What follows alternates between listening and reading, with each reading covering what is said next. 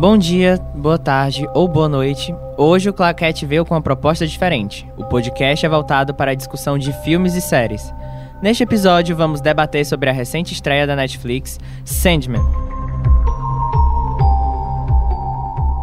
Uma produção que adaptou as histórias em quadrinhos da DC Comics para o streaming. Para participar desse papo, convidamos o professor e pesquisador Carlos Velasquez, do curso de jornalismo da Universidade de Fortaleza. Seja bem-vindo, professor. Muito obrigado. Bom dia, bom dia a todos. É, boa tarde, boa noite. Né? Também participa do podcast Vinícius Gabriel, aluno do curso de jornalismo da Universidade de Fortaleza, fã e admirador da obra. Obrigado por aceitar participar, Vinícius. Fala galera, beleza? Um prazer estar aqui com vocês. Muito obrigado pelo convite. Obrigado, professor. Obrigado, Juan, pela presença. E tenho certeza que vai ser um ótimo debate. Vamos que vamos. Sim, sim. Para começar, eu queria introduzir assim de forma bem breve que o nosso protagonista, né, como nós conhecemos, o Morpheus, ele sofreu com o tempo várias, né, reformulações, e o primeiro foi em 1939, que era conhecido como Wesley Dodds. Ele, né, era como se fosse parecido com o Batman, e ele sofreu uma reformulação nos anos 70, e ele acabou chegando a um super-herói assim meio genérico, como a gente já conhece, né, usando a capa, colan. E aí não agradou muito a DC. Passou um tempo, a DC resolveu se reunir para poder é, trazer de volta personagens né, antigos que teriam morrido assim na memória das pessoas. Então, Neil Gaiman surgiu com a proposta de trazer Sandman de volta. E ele trouxe com uma pegada totalmente diferente, que é com uma pegada mais punk, que é o Morpheus, como nós conhecemos mais recentemente. E essa pegada punk, ela também foi muito presente na época, né, que ele surgiu, parecido com o vocalista da banda The Cure. E chegamos ao nosso Sandman que temos hoje. E aí, eu queria saber de você, Vinícius. O que você achou da adaptação da Netflix? Você gostou, não gostou? Cara, achei muito boa. Achei muito boa mesmo. Eu acho que o Neil Gaiman pensou no, no pessoal que não conhece a série, né? Ele, ele mesmo falou, né, que pensou em... É, obviamente tem algumas adaptações, não é igual aos quadrinhos, mas ele pensou justamente fazer isso para o pessoal conseguir entender, né? E não é à toa que foi uma série muito cara, né? Os, os cenários foram muito bem feitos, a produção foi muito bem feita, tanto é que a Netflix está capengando em, em falar se vai ter uma segunda, uma segunda temporada justamente pelo preço, né? Sim, sim. Mas é, valeu muito a pena, né? Até porque deu um boom, um boom, gigantesco, tá no, tá no top 10, ou só, acho que tá até, tá até no top 1 até hoje, né? Se, tá, não, se tá, não me engano. Tá no top 10, sim, ainda. Pois é, então é uma série que foi, fez muito sucesso e que valeu muito a pena produzir. Então é uma série maravilhosa, eu gostei bastante, me surpreendi, porque ele já estava tentando fazer essa, essa adaptação há muito tempo, mas não conseguia. E agora conseguiu, então do nota 10 para essa série. Sim, sim, é, os cenários são incríveis, a gente não pode deixar de falar dos cenários, são grandiosos. Eu senti, assim, que me lembrou um pouco Duna, né? Porque sim. tem aquelas coisas grandiosas e tem os cenários, os é elementos. É uma produção de filme mesmo, né? Um, como, como se fosse um blockbuster, né? Game of Thrones, essas sim, coisas, sim. então, muito boa. E o senhor, professor Velasquez, o que achou da série da Netflix? Ah, achei muito legal também. É... Bom, eu não tenho as, as referências dos quadrinhos, né? É, estou me inteirando aqui quase com vocês, que já, já tinha lido também algumas coisas, sim, já tinha escutado sim. algumas outras também, mas estou sabendo que é uma adaptação de quadrinhos, tudo. Achei, achei legal, achei bem, bem produzida. É, teve algumas coisas que, que não gostei tanto, não me chamaram assim a atenção tão positivamente, mas já é um olhar aí de, de professor, né, e sobretudo de pesquisador em mitologia, aí já é a exigência é outra, né? Sim, sim. O senhor poderia citar um desses pontos assim que não lhe agradou tanto na série? Bom, eu, eu achei o Sandman muito muito paradão, sabe? claro, é, é, normal, por quê? Porque se supõe que é um perpétuo, é uma, uma figura que não é humana, que está Sim. em outro nível de, de existência e que, sobretudo, resolve as coisas é, é, pela pela concepção, né, pelo pensamento, pela pela criação assim objetivada, né, do, do, do pensamento dele. Então, sim, é, combina com, com, com aquela atitude assim meio adormecida, meio paradona dele, combina. Mas o resto da série não.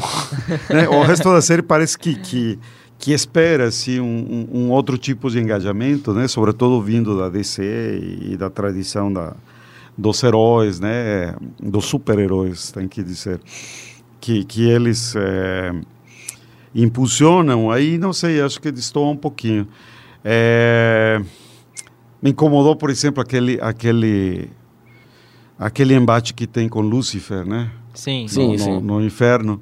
Que, não sei, pareceu ah, assim as brincadeiras que eu fazia com, com minhas filhas quando eram pequenininhas, né? Sim, sim. Sim, e eu digo isso, e eu digo aquilo. Não, aí ganhei. Por quê? Porque eu estou dizendo que eu ganhei, né? aí é, é, achei, achei tanto infantil, me levou um tanto também a desconfiar que se tratava de alguma ligação com, com games, né?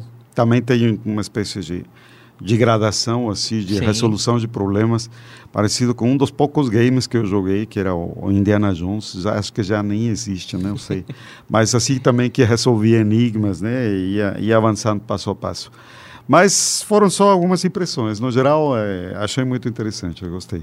É, Eu acho que você tocou num ponto muito importante, que é a É. busca pela, pela humanidade do Sandman, que eu acho que é algo que se estende do começo ao final da série. E a gente vê isso evoluindo nele à medida que ele vai interagindo mais com seres humanos, coisa que ele não fazia isso diretamente, né? Exatamente, exatamente. A gente vê a evolução dele, né? A gente vê ele- a transformação, entre aspas, dele como ser humano, né? Ele se colocando no lugar dos seres humanos. Então é uma coisa que até foi explorada bem nos quadrinhos, mas agora na série foi mais nítido, podemos dizer assim. Sim. É... Vinícius, aproveitar, que você está falando, é, você acha que a produção da Netflix conseguiu criar cenários e ambientes e diálogos bem próximos à obra dos quadrinhos? Com certeza, né? Como eu disse, é uma produção assim, blockbuster, né? Sim. Nível Game of Thrones, nível cinema, essas coisas. Tanto é que a Netflix está tentando, é, analisando se vai fazer uma segunda temporada pelo preço, né? E você vê que a adaptação foi muito bem feita, né? E principalmente no, no episódio a gente teve a perseguição né, das crianças, que eu não tô lembrando qual, se é o, o 9 ou o 10. Mas é, a adaptação foi muito bem feita para botar o Corinthians no lugar do Sandman, né? Na verdade, a gente sabe que o Sandman tá ali ajudando mais as crianças, mas, mas eles botaram o Corinthians. E eu, eu achei que foi muito bem feito, né? Até porque, daqui a pouco a gente vai chegar nessa parte, né? Que o Corinthians, ele é um personagem, assim, muito emblemático, né? O cara que a gente adora odiar. Entendeu? E foi uma, foi uma boa adaptação que eu gostei. Principalmente dele, eu acho que o Corinthians, ele roubou a, a, a cena nessa, nessa série. Então, sim, eu acho que a, Netflix é muito bem e eu acho que tem que sim continuar, porque não, não tem como é, não tem como não continuar, porque a história do Sandman é muito ampla, muito, dá, dá uma, um leque gigantesco. Então, eu acho que sim, tem que ter uma continuação. Acho que a Netflix tem que ver direitinho isso, porque os fãs estão pedindo e vale muito a pena, né? O próprio Nigama falou que vale a pena, então por que não continuar? Sim, acho isso muito interessante. A gente vê que o Sandman é uma obra né, de fantasia misturado com realidade. E isso também nos faz refletir sobre outra questão. Professor Velasquez, eu acho que você pode responder. Quando Diga, se trata de falar sobre o mundo em que vivemos, o que faz as obras regadas de fantasia serem bem mais atrativas que as obras mais presas na realidade? Ah, Juan, é porque a nossa, a nossa, nossa realidade é uma fantasia também, né? Vê, é, bom, tem, tem vários afluentes teóricos para isso, mas vou, vou resumir a questão. Basicamente, o ser humano tem duas formas de, de pensamento, né? Uma que é muito nova, muito experimental, nasceu para ser experimental, difícil para caramba, né? Nos consome muitíssimo, que é o pensamento racional, né? É o pensamento dirigido. É muito difícil se concentrar e fazer alguma coisa assim por longo tempo, muito direcionada, é, que seja realmente reflexiva, né? O resto do tempo, todo o resto do tempo, o, o nosso cérebro, em articulação com o corpo, está trabalhando, mas está trabalhando no modo fantasia, né? No modo fantasia. O fantasiar é muito mais natural e é constante em nós, né? Então, inevitavelmente, essa fantasia vem suprir muitas das carências que o nosso pensamento racional tem, né? A construção que a gente faz da, da nossa realidade, o que tanto prezamos e chamamos de, de realidade mundana mesmo, tá? é cheia de fantasias. Por quê? Porque como é muito difícil objetivar nosso, nosso ambiente, a nossa realidade, pois a gente preenche os buracos com fantasia, não tem outra maneira, né? Por outro lado, é tão difícil compreender o mundo em que estamos, o sentido, as relações, tudo mais, né? que então o que não compreendemos, pois vem ser suprido justamente pela fantasia, né? Dessa maneira a gente vai construindo cada um e cada vez mais individualmente, né? Uma noção de realidade que em grande parte é fantástica, só em alguns lugares se toca assim com com a realidade real, vou dizer assim, né? Que ninguém sabe de, de fato qual é essa realidade real, né? Todo mundo coloca um pouquinho de si aí. Interessante ver esse equilíbrio, porque traz para a série do Sandman, né? Porque a gente vê que a gente equilibra a realidade e os espaços vazios da nossa realidade a gente vai ocupando com sonhos, desejos, né? Pois é que aí que está o, o, sonhar é um modo de, de fantasiar, né? Tanto é que quem, quem, estuda a fantasia, quem estuda imaginário, quem estuda a mitologia, se reporta imediatamente aos sonhos, né? As, as sociedades que, que, estão de fato imersas ainda né, nesse modo de pensamento que chamamos de mítico mágico, né, eles têm o maior respeito pelos sonhos, né, e, e ainda ainda classificam nos, nos pequenos sonhos sonhos que não têm muita importância e os grandes sonhos que são justamente os que conseguem de alguma maneira fazer essa articulação entre a, a, a, o real, né, entre o mundo como ele de fato é e a realidade que nós fazemos dele, para que para que essa realidade não se perca completamente, né? Tenha, mantenha algumas âncoras com com o mundo em que estamos vivendo, né? É, a importância do sonho é essa. E acho que o Sandman faz faz alusão a isso em vários momentos do seriado, né? Faz alusão a isso, né? é que a tarefa que ele tem é muito importante e a humanidade depende disso, né? E se os sonhos acabam perdendo sua estrutura, pois também a humanidade se perde, né?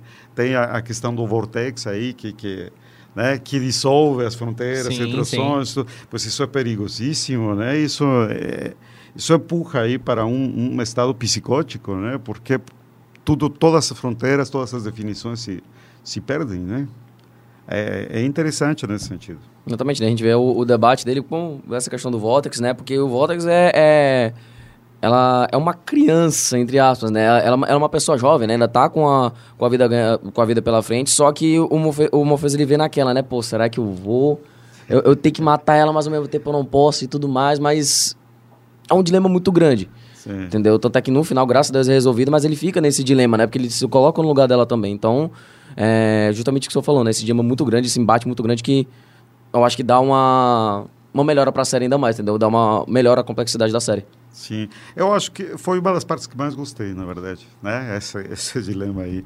Porque, por um lado, é, é a questão sentimental, que é muito, sim, muito auspiciada e muito explorada contemporaneamente, e, por outro lado, é, é, é, a realidade dura, né? pura aí, que diz, olha, ou é isso ou é a loucura, né? A desconexão total com, com o seu mundo, com seu, sua, sua realidade, né? É, Mas é uma escolha difícil. Né? A gente vê isso com a, com a amiga dela, né? Que ela fica grávida do marido que já morreu, né? Sim. No sonho. Só que o marido não é pra estar tá ali, porque ele vai acabar interferindo no mundo dos sonhos, né? Sim. Ele se vê no dilema de acabar de matar, em traço, né? Porque ele já tá morto, mas matar o marido da, da amiga dela, né? Que eu infelizmente esqueci o nome, né? Mas aí ele, justamente, ele fica naquele, naquele embate que é, se ele tá fazendo coisa certa ou não. Mas no ponto de vista dos sonhos, no ponto de vista do reino dele, para manter o mundo seguro, no, na visão, é, é, é, o certo que ele está fazendo, né? Podemos no entanto, assim. pensa, pensa essa questão desse, desse outro ponto de vista. Estamos falando de fantasia, né? Você já ouviu a palavra fantasia? E ele é um fantasma, né? Uhum. Ou sim, seja, sim. É, né? na verdade é a mesma raiz etimológica, né? É, é a fantasia, é o fantasma, né? Porque, porque faz parte dos nossos sonhos, as nossas experiências eh, significativas passadas, incluso por, por algumas abordagens, né?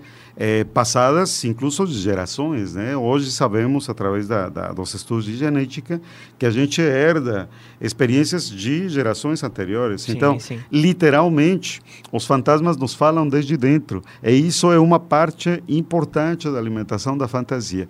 Eu discordo do Sandman nesse, nesse ponto. O fantasma tinha todos os direitos de estar aí, sim. Pois é, então... Mas uhum. eu acho que no decorrer da série a gente vai vendo que no final a gente vê que o Sandman ele começa a exercer a empatia dele, o lado empático. É o que ele faz com a Gold, né? Sim, que é sim. aquela que ela foi é, programada para estar tá responsável pelos pesadelos também. E aí ele dá uma segunda chance para ela com uma nova vida de ser uma, uma espécie de um sonho. Uma nova função, né, Uma nova ela? função. Que aí ela já, a gente vê ela lá, linda, parecendo uma fada voando. Ai, aqueceu o coração nessa hora, gente. Pois é, pois é. Foi uma coisa bem assim. É... Deu aquele aperto no coração quando a gente viu que ela estava tentando, na verdade, ajudar o irmão da, da, da Rose.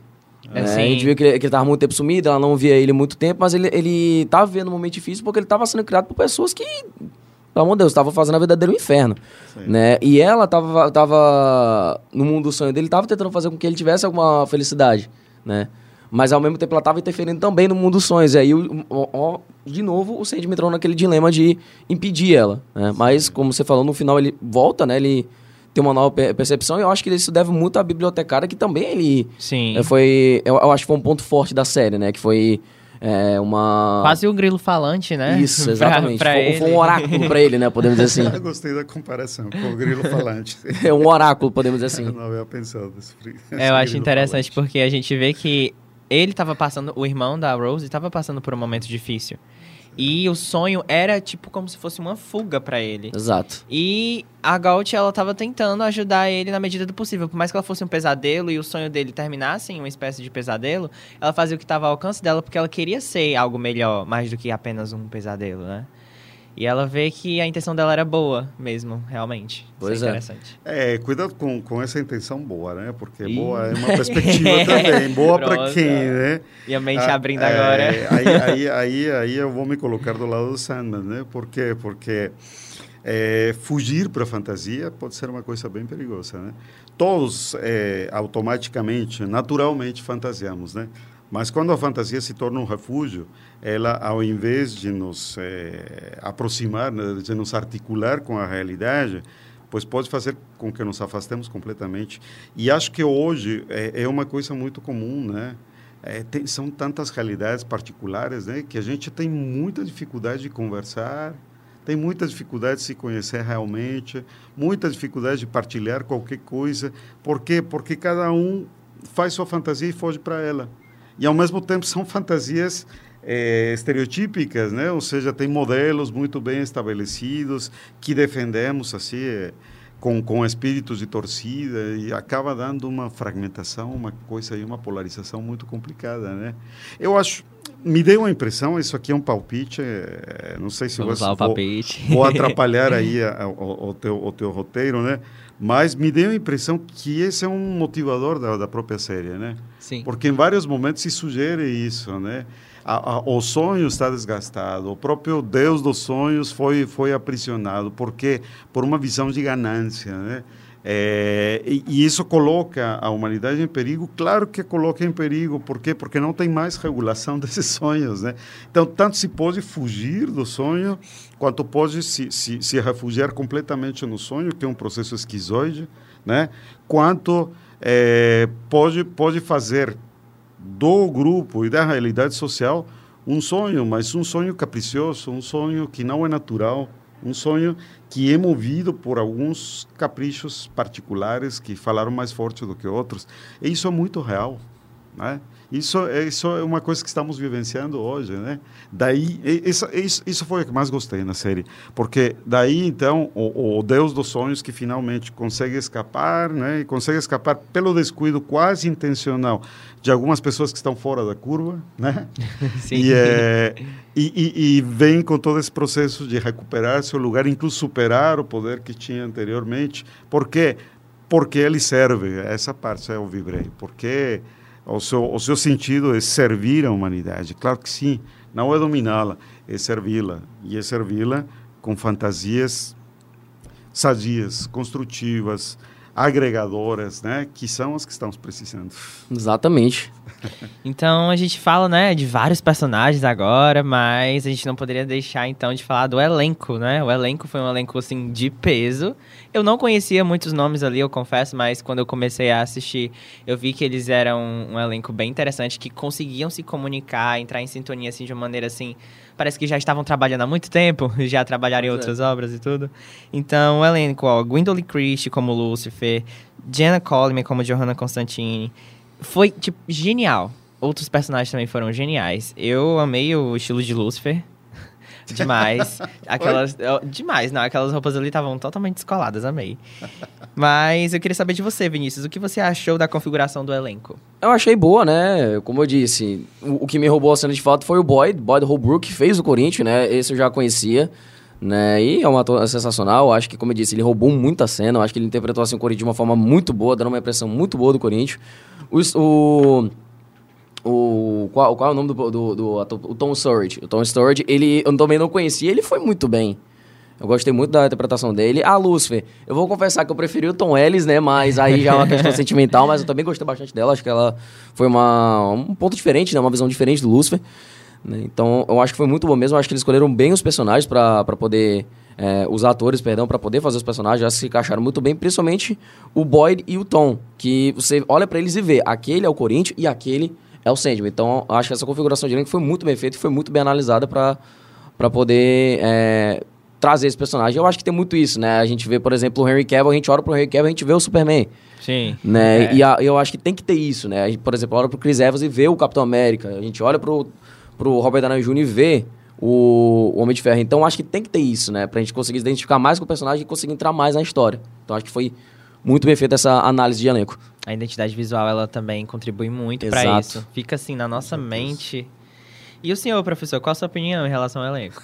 Curtiu? Olha, eu, eu, eu conheci a mão os atores assim do meu tempo, né? Esses é. aí eu não conheço nenhum, tá certo? Mas é, do, do, do, o que eu acho, o que, o que me chamou aí a atenção são as concepções dos personagens por parte do Neil Gaiman. Acho que traduzem assim um, um grande conhecimento não só de uma mitologia, mas muitas mitologias, né? Uma, uma visão é, universalista, mitológica, é, e que se diverte puxando várias referências de vários lugares, né? Eu confesso que quando o, o, o Sandman vai chegando lá para se entrevistar com o Lúcifer, é, pois eu esperava um Lúcifer assim mais tradicional, né? Assim com chifrinhos e o é. rabo é. e todo vermelho, né? E, e um, um, um, e masculino, né? Com a barbicha de, de bode e tudo mais. E não, foi uma senhora. Achei genial, né? Porque é uma das questões que, que eu trato, tu, tu estudou mitologia comigo também. Sim, sim. Que eu trato, né, que, que o inferno é, é, parte da mamãe, né, que não pode ser o mal porque está no corpo da mamãe, e de repente aparece uma mãezona aí, pronto, Neil Gaiman agora me convenceu. Esse cara sabe o que está fazendo, né? Mas confesso que me ficou devendo a, a, a, o desempenho né, da, da atriz. Achei genial, achei que a cara de europeia também combinava super bem aí, né? Aquele ar assim meio meio afetado, meio inocente a força, né? Também tá legal, mas não sei, pro meu gosto faltou um é, eu acho de ataque, faltou um aquela, de caráter, aquele né? desenvolvimento maior para para é, personagem, né? É, que me deixasse assim convencido mesmo que ela está fazendo de propósito, sabe? Que não é não é natural. inocente que é mais songa assim é mais né? Uhum. mais perigosa aí. Acho que faltou um pouquinho faltou. pois é. Como é? eu disse é, é aquele sentimento para mim eu prefiro o Tom Ellis né? Principalmente por causa daquele jeito que, que ele faz o Lucifer mas eu acho que ela também eu acho que eu vejo um grande potencial nela se ela for bem explorada. E a gente viu que ela pode ser explorada assim no último no episódio 10 da série. Então acho que sim ela, ela tem um potencial para ser mais é, mais explorada do que era para ter sido, entendeu? Sim, ela Sim. deixou um espaço aí, né, para explorar ela na, em futuras temporadas, Exato. que eu acho que vai ser uma grande ameaça, talvez. Não é só. Adorei a bibliotecária, ó. Ah, ela foi maravilhosa. Biblioteca se garantiam mesmo. Corinthians é legal também, mas eu achei meio previsível também. Se desempenha muito bem. É, tem razão, ganhou a cena e tudo mais. A, além do mais, adorei o nome, o Corinthians, né? Porque também tem um conhecimento histórico aí, né? Que está, está suportando esse nome. Mas, assim, agora que você colocou a pergunta aí, pensando no desempenho dos atores, adorei a bibliotecária, adorei, quem mais? Adorei a, a menina também, adorei o Verde, o Verde é muito, muito legal, é. genial, né? Aquele Professor eu me lembrei do senhor. Oh, que coisa boa, você lembrou de mim. Por quê? Não sei, professor. Porque o, o, jeito que ele falava, tem um momento no carro com a Rose que ele, que ele comenta, dá um conselho para ela, faz uma analogia da sociedade. Que eu falei, poxa, lembrou muito Velasquez aqui. Mas eu não tenho sotaque é britânico, não. É. e é eu acho que boa, no lugar de Lucifer no elenco, acho que se encaixaria também, no lugar da Gwendolyn, no caso. Lady Gaga, talvez. Ou é, a. Eu esqueci o nome da atriz, mas é a atriz que faz o. A aventura do Doutor Estranho no, no filme. Eu não tô lembrando. Sei, eu não tô lembrando o nome dela, mas. É, tô... é mas ela já fez o filme, um, um Anjo Gabriel no, no filme do Constantino, né? Com o Keanu. E ela foi muito bem. Então acho que também encaixaria bem na, na luz. Eu acho que deve ser uma boa pedida. Entendeu? Vocês não conhecem, mas tu sabe quem colocaria, quem eu colocaria aí no é. Lucifer? Eu colocaria a Natasha Kinski. Vocês não conhecem, não né? Não conheço, depois a gente Puxa, vai mas atrás, além pesquisar. de ser uma mulher belíssima, que hoje deve ser mais, mais veinha, mas imagino que permanece muito, muito bonita, é uma senhora atriz, sabe? E, e, é aquela pessoa que tem a cara de inocente, mas que sabe mostrar que não é tão inocente assim. É. sabe? É, é, da velha guarda, né? Vocês não conhecem, é normal. É normal. E essa, a gente não poderia também deixar de falar que Sandman ele viaja entre épocas, não é mesmo? É, a história em quadrinhos de Sandman mostra que ele viaja entre milênios e épocas, mas se estabelece e prossegue por volta dos anos de 1980, 1990. E a adaptação da, a adaptação da Netflix ela segue essa mesma premissa de viajar entre as datas. E flashbacks também. Porém, na hora de estabelecer a linha temporal principal, né, na época dos quadrinhos, eles né, permaneceram nessas datas e tudo. Porém, quando virou série da Netflix, New Game optou por deixar a linha principal do presente, né, nos dias atuais mesmo na série. Vinícius, você, por que você acha que ele fez isso? Essa estratégia foi intencional? Como, como eu falei no começo, né? Foi sim intencional, porque ele fez essa série justamente para o pessoal entender, né? O pessoal que não leu o quadrinho, essa série foi feita justamente para quem não conhecia. E eu acho que se encaixando na, na, na época atual, o pessoal da é, o pessoal vai entender melhor, né? Tanto é que, né, à toa, né, jovens ainda estão jovens mais novos que a gente estão assistindo devido a isso. Eu acho que foi uma pegada bem bacana, né? Essa viagem entre épocas também foi muito bacana, até para os próprios fãs da série que, que adoraram demais. Então, eu acho que foi intencional sim, justamente para pegar o pessoal a todas as gerações, né? Todas as gerações que acompanham os quadrinhos e a geração de agora que não conhece. E agora pa passou a se interessar mais pelos quadrinhos. Então, acho que sim, foi uma boa, boa sacada. Eu acho que ele acertou muito em ter botado para época atual para poder ter esse entendimento maior da série, entendeu? E o senhor, professor, o que, que acha? Bom, eu faço parte desse público, né, que não tinha lido os quadrinhos, é, concordo contigo, me ajudou muito, é, eu, eu consegui entender o que estava acontecendo aí. Mas é, é, eu interpretei essa, essa adaptação com os tempos presentes muito na linha do que já havia colocado aqui, que o, o, o, que interpretei foi uma preocupação com os tempos atuais, né? Sim. Hoje, hoje somos muito expostos, somos muito puxados para realizar nossas intimidades nas vitrines das, das redes sociais.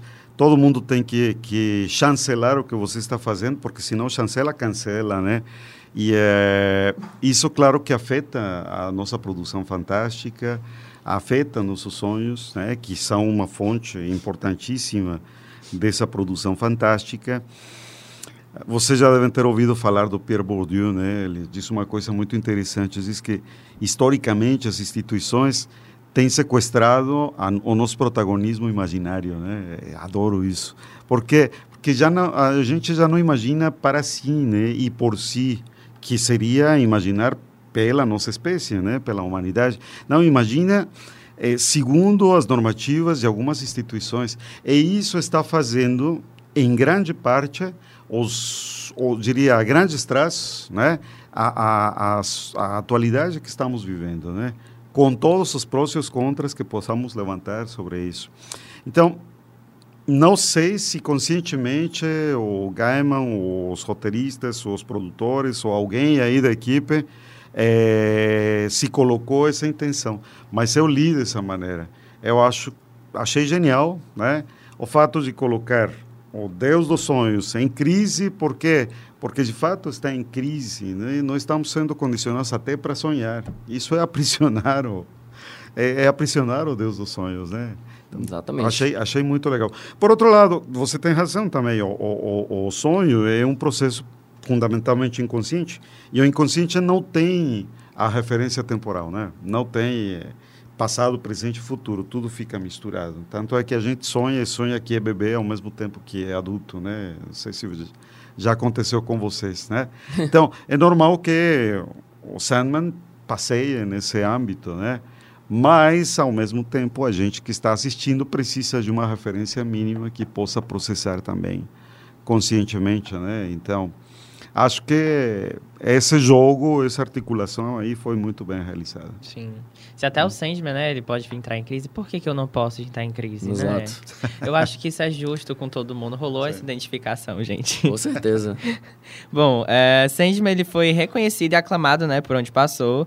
Sem dúvida pela complexidade da história, né, pela complexidade dos personagens. Mas teve um personagem que ele se sobressaiu e chamou muita atenção, e eu acho que a maioria, né, dos fãs, pelo que comentam no Twitter, que o personagem que eles mais gostam, né, não é nem o tanto o protagonista, o Sandman, o Corinthians, que pegou todo essa, esse protagonismo para ele na série, que ele é conhecido pela complexidade da sua personalidade. E eu queria saber, assim, professor Velasco, qual a interpretação que o senhor teve sobre esse personagem? Olha, essa é uma coisa que vem me chamando a atenção já faz algum tempo, sabe? Incluso alguns dos seus colegas aqui, tanto do jornalismo quanto outros cursos, têm também é, atentado para isso, né? Nós temos a ideia de que o mundo vai funcionar melhor se a gente tem somente estímulos positivos, né? Estímulos é, gostosos, fáceis, é, acalantos, etc. Né? O Byung-Chul Han fala muito sobre isso, sabe? O Byung-Chul Han, que é aquele filósofo coreano, né? É, ele tem um livro que chama Salvação da, da Beleza. E a primeira queixa que ele faz é que tudo que a gente produz hoje é muito liso. Né? Assim, você passa o dedo em qualquer coisa e não tem, não tem contravenções, não tem nada que se oponha, não tem desafios, não tem nada. É tudo muito dado, muito fácil. Né? Com os sonhos, imagino que a gente tenha uma ide um ideal assim parecido. Ah, é que se a gente está legal é porque está só sonhando coisa legal. E, na verdade, não é bem assim. Né? o, o imaginário tem uma função é, compensatória, ou seja, o que a gente não está processando na vida cotidiana, de forma consciente, tudo mais, geralmente tende a vir no, no, na fantasia, principalmente no sonho, né? Então, desse ponto de vista, você vê, é muito importante, muito interessante que a gente possa ter sonhos ruins também, né? Que a gente sonhe com coisas assustadoras e por aí vai. No entanto, a nossa sociedade diz que isso é errado. Né? A gente tem que ser feliz sempre, a gente tem que ser para cima sempre, etc, etc. O que, que isso acaba fazendo? Se o imaginário é compensatório, acaba tentando compensar de alguma maneira. E se vocês percebem, não é só o caso do Corinthians, mas tem havido ultimamente uma profusão aí de, de, de, de suporte, de admiração para quem? Para os vilões das histórias, para as bruxas, que outrora eram a encarnação do mal, né? para os filmes de terror, para, para, os assassinos, para os corpos abertos, assim, é, ou seja, seja por, por violência, seja pelos médicos que estão fazendo operação. Ou seja, há um interesse vivo né, por suportar essa imaginação do que a nossa sociedade está dizendo que não é legal. Né? mas que é real e que é necessária. Então, a gente precisa vivenciar isso, precisa é, processar também esse tipo Sim. de informações e acho que o imaginário está trabalhando para isso, né? Então, através dos roteiristas, através dos, dos, romancistas, dos escritores assim geniais, como é o caso, pois vêm essas compensações, né? E a gente fica fascinado porque porque é uma oportunidade de ver o que nos dizem que não é para ver que não é legal. Né? Exatamente. E você, Vinícius, qual a interpretação você teve do eu, Corinthians? Eu vou nessa mesma linha do professor, né? Eu acho que o, o Corinthians também, a gente vê o... Que o, Corinthians, que o Corinthians ele se vê numa liberdade, né? A gente, a gente entende o lado dele, a gente vê que ele estava muito preso com o Sandman. É, o, o Sandman, ele segue uma linha e não pode sair dela. O Corinthians ele vê, ele vê que não, ele vê que a pessoa pode ter livre-arbítrio, a pessoa pode ser livre, apesar da motivação dele ser ruim. né? A gente sabe muito bem né, que não é boa. Mas a gente entende do lado dele, a gente entende que a pessoa tem que ser livre, a gente entende que é, a pessoa tem que ter a, a, as próprias decisões, apesar, né? Do não ser feito da forma correta. Então, vou na mesma linha do professor. Acho que é, eu acho que o Corinthians conseguiu representar muita, muitos pensamentos da vida real, né? Que muitas pessoas têm. Eu acho que foi uma interpretação assim maravilhosa. Eu gostei bastante, apesar de eu achar que ele podia ter tido um pouco mais de tempo. Né? Eu queria ter visto mais ele, né? Porque até teve vários episódios que ele sumia, a gente ficava, pô, cadê o Fica Corinthians? um gostinho de quero mais. Exato. O que, que será que ele tá fazendo? Exato. Quando ele brotou do nada, eu, pronto, é agora que a série começou. Exato. aí tinha a cena pontual ali, mas a gente, pô, a gente pensa, pô, eu quero, ter- eu quero mais ele, porque ele roubou muita cena, ele é um personagem muito complexo. Então, eu acho que sim, podia ter um pouco mais, mas eu acho que ele vai voltar, até porque, né, a gente viu que no último episódio o Sandman, ele ficou com É, uma... guardou uma lembrancinha dele. Exato. E eu acho que, co- como ele recriou a Gold, eu acho que ele vai recriar o Corinthians também. Mas será que dessa vez vai dar certo? Pois é, o próprio Sandman disse que o Corinthians foi a melhor criação dele, mas ao mesmo tempo foi a pior. Então, ele vai ter, ter que entrar naquele dilema também se vai fazer ou não, pra não cometer o mesmo erro novamente. Se o Sandman já errou e ele tá buscando um pouco mais de humanidade, tá se aproximando dos seres humanos, os seres humanos erram demais. Será que o Sandman vai errar pela segunda vez? Pois é, é, é um aí muito grande, eu acho que vai, vai ser bem explorado na- se tiver segunda temporada, que eu espero que tenha. Eu não sei se o Sandman errou. Tá, aqui fiquei pensando.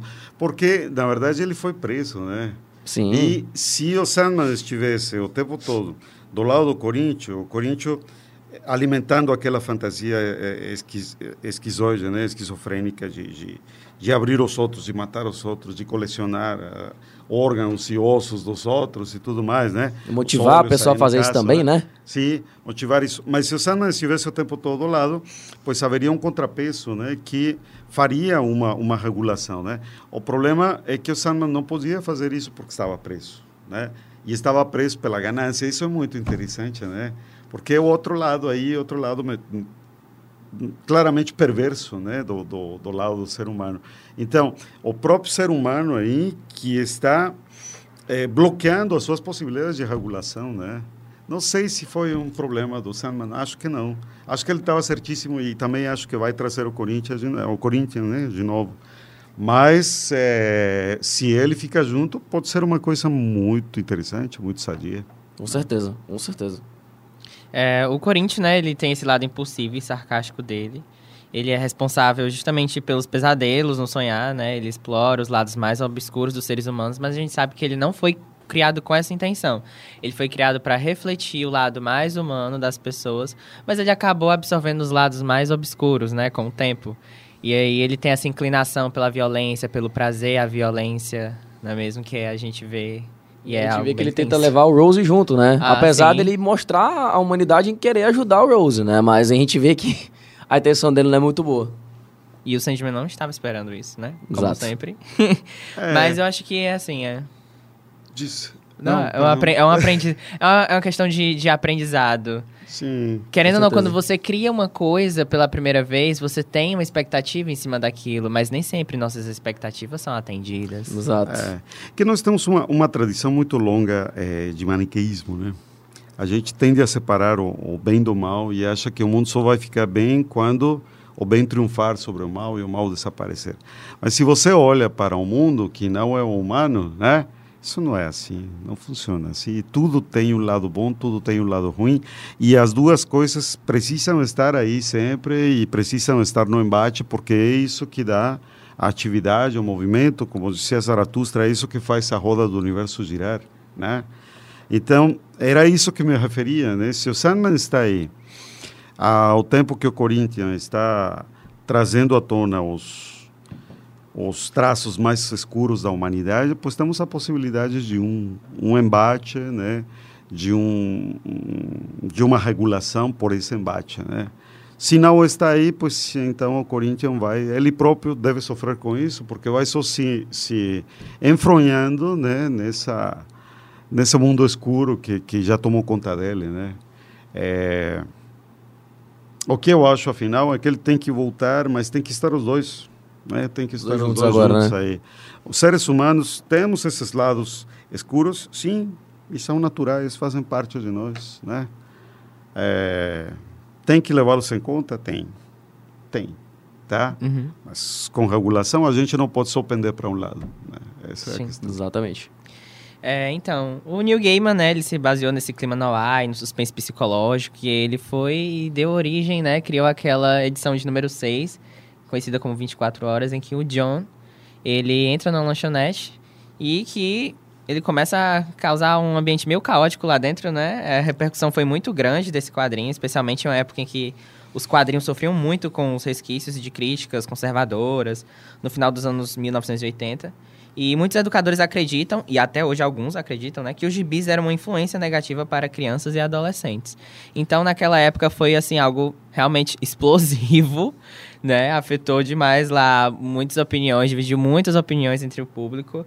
E a Netflix ela fez isso no episódio 5, né? Adaptou essa essa edição de número 6. E foi algo realmente assim intenso, porque eu não estava esperando. Eu não li os quadrinhos, eu fui direto para a série, mas eu conhecia os quadrinhos, o enredo assim base. Mas eu fiquei meio em choque, porque eu esperava no começo algo mais sutil do episódio e não algo tão assim. Pesado, né? O que, que vocês acharam desse episódio? Na verdade, eu gostei pra caramba. Eu gostei muito desse episódio. Também, viu? né? Gostei muito porque, porque de novo, é, é uma coisa muito humana, né? É, hoje, com esse imperativo de felicidade, de perfeição, de, de estereotipia, né? A gente é muito levado a prolongar uma coisa que é naturalíssima da gente, que é a mentira, né? Mas a prolongá-la ao ponto de mentir para si próprio. E isso está sendo um problemaço, né? Isso está sendo um problemaço. Aí a, a, a inocência, assim, meio justiceira, meio é, ególatra, né? Do, do, como chama? O John, né? O John, John. o que está aí de pijama, que se, se amparou, né? Do, do rubi poderoso do outro e tudo mais. É, é purificar o mundo, né? Quanta gente vocês conhecem que quer purificar o mundo de tudo? Só eles têm razão, eles sabem o que o mundo deveria ser e todo mundo tem que se sujeitar a isso, né? E a intenção pode ser até muito boa, eu acho que a intenção dele era boa, né? O problema é que não tem, porque não se pode ter, né? Uma compreensão total e profunda do, do, do mundo, né? Infelizmente, o mundo humano precisa da mentira. Né? Isso não é uma ideia minha, Platão já tinha escrito isso no século V a.C. Não se pode ter uma república né, se não se mente em algum momento. Por quê? Porque é uma forma também de, de respeito do processo do outro. Né? São muitas perguntas, são muitos processos, são muitas descobertas de si próprio. Tem que dar um tempinho. Então, por enquanto, vocês dizem, não, está tudo bem, não se preocupe a economia vai se recuperar quando você sabe que, na verdade, está indo para o beleléu. Né? Mas de que, que adianta, nesse momento, você deixar o outro desesperado? Né? Não, tem que dar o tempo, tem que deixar, vamos ver o que acontece. Né? Depois ele vai saber que não estava tão bem assim, que era uma mentira, mas teve tempo, pelo menos, de se preparar, aí, de, de processar um pouco a questão. Né? E o que o João faz é, é negar essa possibilidade. Então, pessoal se entrega sem filtro, pois é claro que as relações sociais que haviam se construído aí, mais ou menos convenientes, pois acabam vindo para baixo, né? acabam indo para o brejo. Por quê? Porque não se tem o filtro né? dessa essa consideração, essa empatia né? pelo processo do outro, que, convenhamos, passa pela mentira. Sim, né? exatamente. Tem um, um, estudo interessantíssimo do, do é, ai, esqueci o nome dele, é um pesquisador britânico é, que diz que os sapiens, né, os homo sapiens, prevalece, prevaleceram em cima dos outros é, homos, né, neandertales, erectos, etc., é, porque aprenderam a, a fofocar.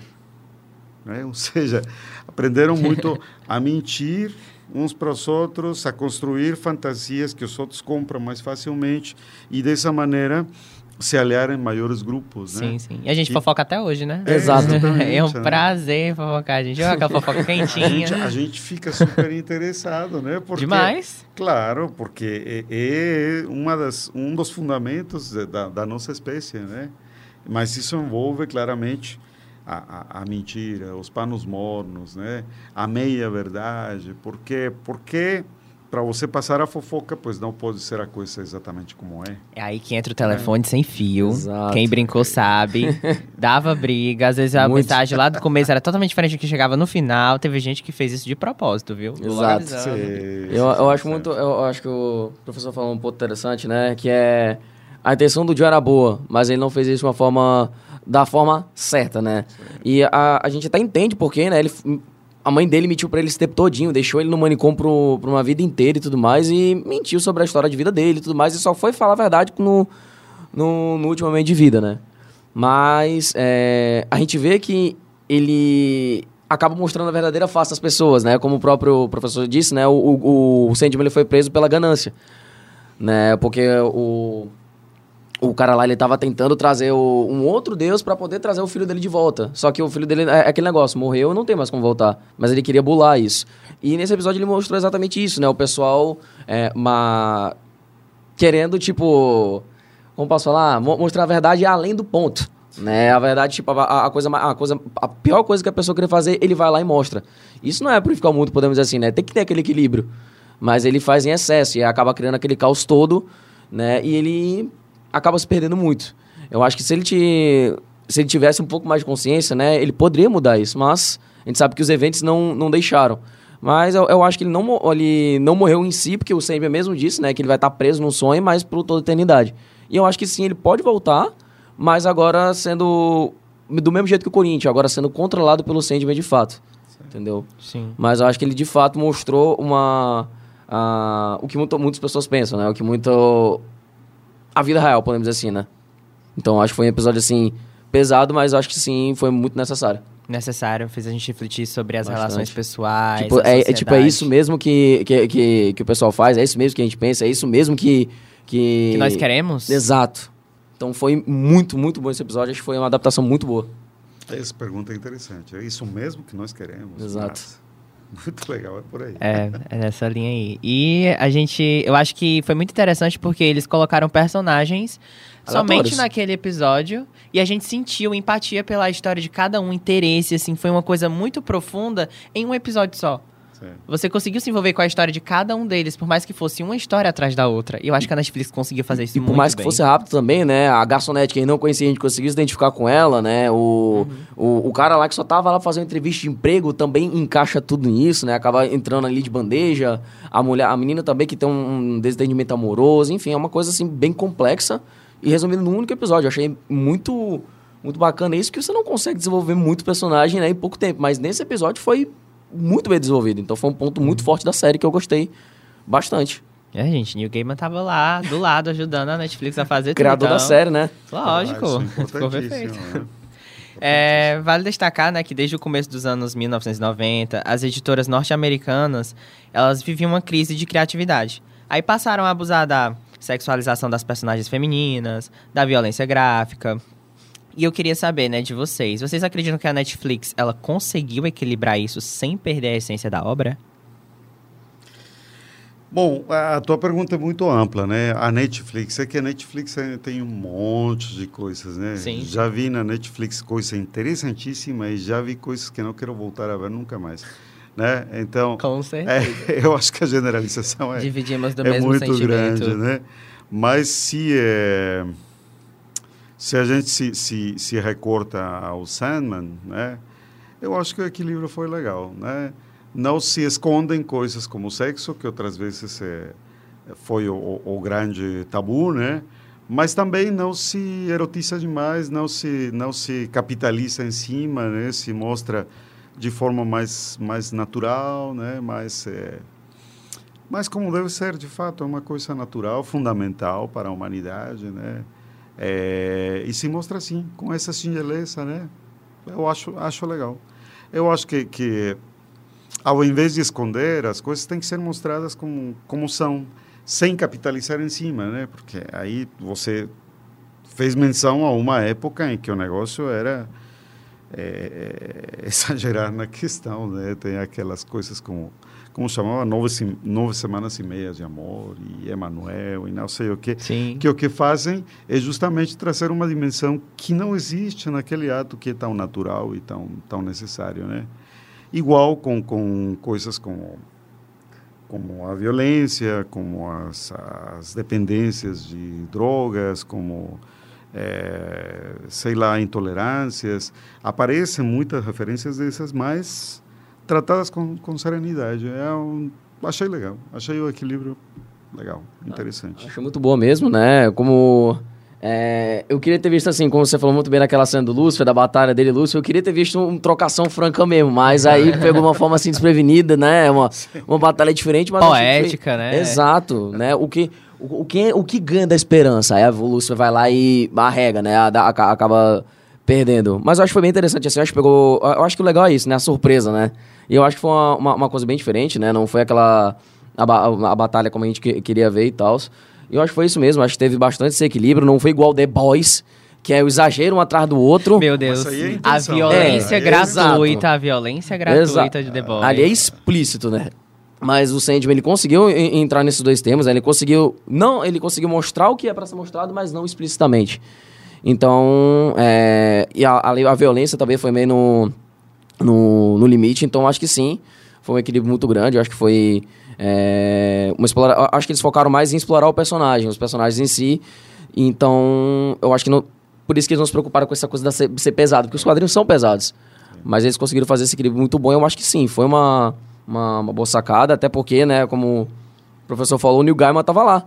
Então sim. tinha que ser bem feito, né? Tinha que ser é, feito do jeito dele na adaptação do próprio criador. Então, acho que foi sim muito bem feito. Faz toda a diferença, né? Com certeza. Que ver, por exemplo, uma série que eu, que eu fiquei com muita raiva foi a do Game of Thrones. Né? Mas o que, que fizeram? Retiraram o Martin daí, não, tu, tu sai daí, já vendeu os direitos, então a gente dá um jeito aqui. Acabou que ficamos capengas, né? É, ficamos sem o final. O finalzinho da, ficou da meio desandado. O, o, Harry Potter, né, se não me engano, Jack Rowling participou também da, da, da produção dos filmes e tudo mais para adaptação, então, tendo o, o criador, tudo melhora. Né? É. Então, no entanto, você vê a diferença já com, com Animais Fantásticos, Sim. esses últimos filmes já, já não é a mesma é. coisa, é. né? Quem que falta aí para essa a, moça que vê, entendia do é, negócio? Né? É, a gente vê que o, é. o autor, ele entrega e vê que os fãs gostam daquilo. Então, nada mais justo do que o próprio autor participar, o criador, né, participar, pra, porque ele sabe o que é que o fã quer, porque ele já está acostumado com o público dele. Exato. Entendeu? A gente sabe que, o, o, o como eu disse, o quadrinho de Sandman é pesado. Só que o Negama falou assim, pô, não, não vamos fazer isso, né? Não vamos mostrar o, o que é aqui, vamos mostrar o que importa. Vai, vamos, vamos fazer uma série para é, uma série pesada e tal, mas não é, não para assustar. Vamos Sim. mostrar o que realmente a gente, o que é realmente essa, a, a verdadeira mensagem, podemos dizer assim. Então, de qualquer forma, né, uma vez habituado a Sandman após o primeiro contato, a gente vê que a história ela se torna uma das mais inclusivas e compreensivas obras da história da literatura, com um potencial único tanto de fascinar quanto de educar e, claro, fazer o leitor sonhar, né? E eu, antes de encerrar, queria fazer uma última pergunta a todos vocês aqui. É, dos personagens de Sandman, com quem vocês mais se identificam? Olha, é uma pergunta é uma boa. Pergunta. É uma pergunta muito boa. Cara, eu acho que eu vou me identificar mais com o Sandman, justamente por causa da humanização dele. Né? Como eu disse, ele se vê naquele dilema de eu não posso fazer isso porque vai acabar com reduções, mas ao mesmo tempo essa pessoa tem uma vida, essa pessoa tem uma uma uma história, né? E não pode se acabar com isso. Né? E ao mesmo tempo ele vê também que ele fica mudando. Ele só vê, porra, é o sonhos, eu só tenho que focar no sonhos. Mas a bibliotecária dá uma outra visão para ele, a Gold também dá uma outra visão para ele e ele se torna mais humano do que nunca, né? Eu acho que até a própria morte, que é a irmã dele, né? Ela mostra isso também. Então, acho que essa questão da humanização do Sandy foi muito bem trabalhada. Então, eu acho que eu me identifico mais com ele, apesar, como eu disse, também de eu gostar do Corinthians, dele também, naquele negócio do livre-arbítrio e tudo mais, né? Então, acho que esses dois personagens eu acho que eu mais me identifiquei, eu acho que eu mais gostei. Eu estou na dúvida. Posso ficar com dois? vontade. Pode, pode à vontade. É que eu acho que, que eu me identifico parcialmente com um e parcialmente com o outro. Sim. Que um seria o, o, o verde, né? Uhum. Eu adorei não, aquele senhor. Só, não tenho, só não tenho sotaque britânico. E, é, e a bibliotecária também. Achei que, que é a voz lá que tinha que estar. É, é, é, é, é o bom equilíbrio assim, entre a indignação e a inteligência de uma resposta, né? É a outra visão ponderada que, bom, tá aqui, ó, se você quer tomar, toma, senão, bom, o problema é teu. Também é meu, mas é você que vai decidir, né? É, é, é muito, muito interessante. Não, o próprio Sandman fala, a sua função é ser bibliotecária, nada mais além disso. Pois é. Só que a gente vê que não é isso, né? A gente vê que, o, que, o, que ela tem uma função a mais do que isso, né? Ela, é, não é obrigação dela estar tá ali, hum. mas ela se faz estar tá lá, ela quer ajudar. E o Sandman, de fato, reconhece isso. Eu acho que é um ponto bem bacana. Acho que o senhor falou muito bem que... É, é, ela tá certo se identificar com ela, porque ela de fato é a pessoa que de fato humaniza o Sandman. É, é, igualzinho que é isso que você acabou de falar, né? Igualzinho que quando as, as pessoas perguntam para a gente, né, professor? Mas você só da aula também trabalha? É. é igualzinho. É, mas né, a bibliotecária lá, enquanto o sentimento estava fora, quem estava comandando tudo era Exato. ela, ela. E ela, não tinha, e ela não tinha obrigação, porque todo mundo foi embora do reino, mas ela não, ela decidiu ficar ali. Ela ficou Sim, ela ficou. Então Leal. ela, de fato, é o braço direito do, do, do Sandman. Sim, ela exerceu mais do que a, a função dela limitava ela a exercer. Exato.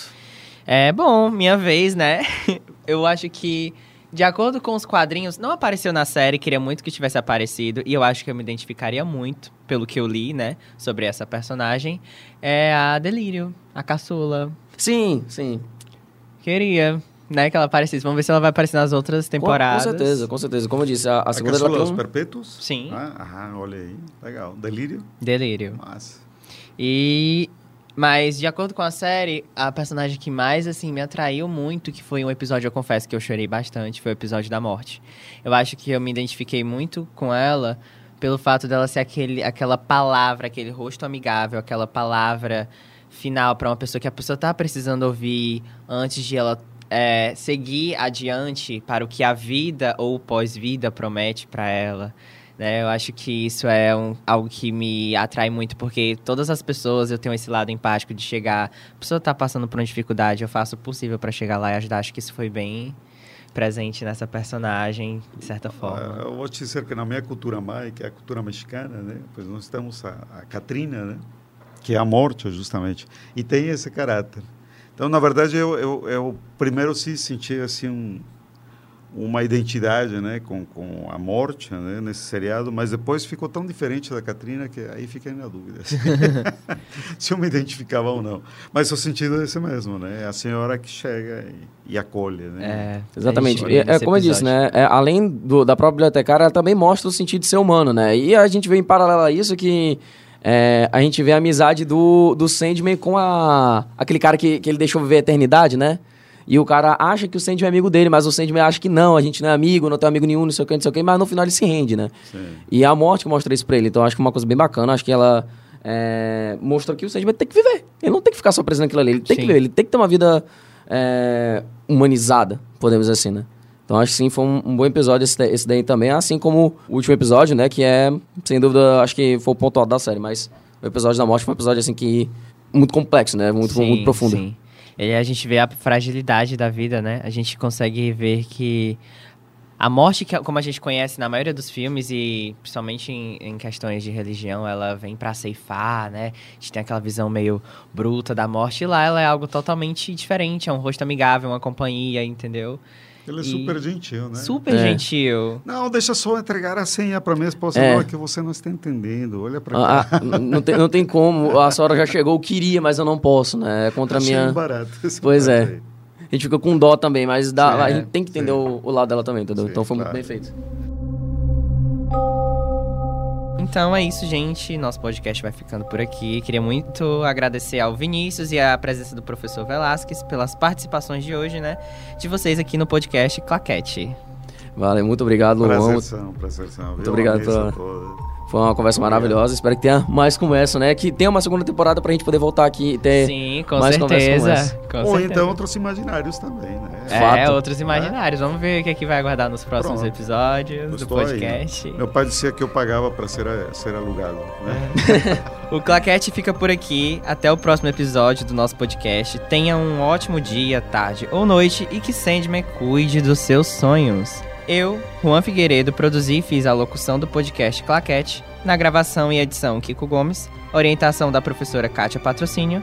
Este é mais um produto do Newslink, laboratório de prática e extensão do curso de jornalismo da Universidade de Fortaleza. Até o próximo, bye!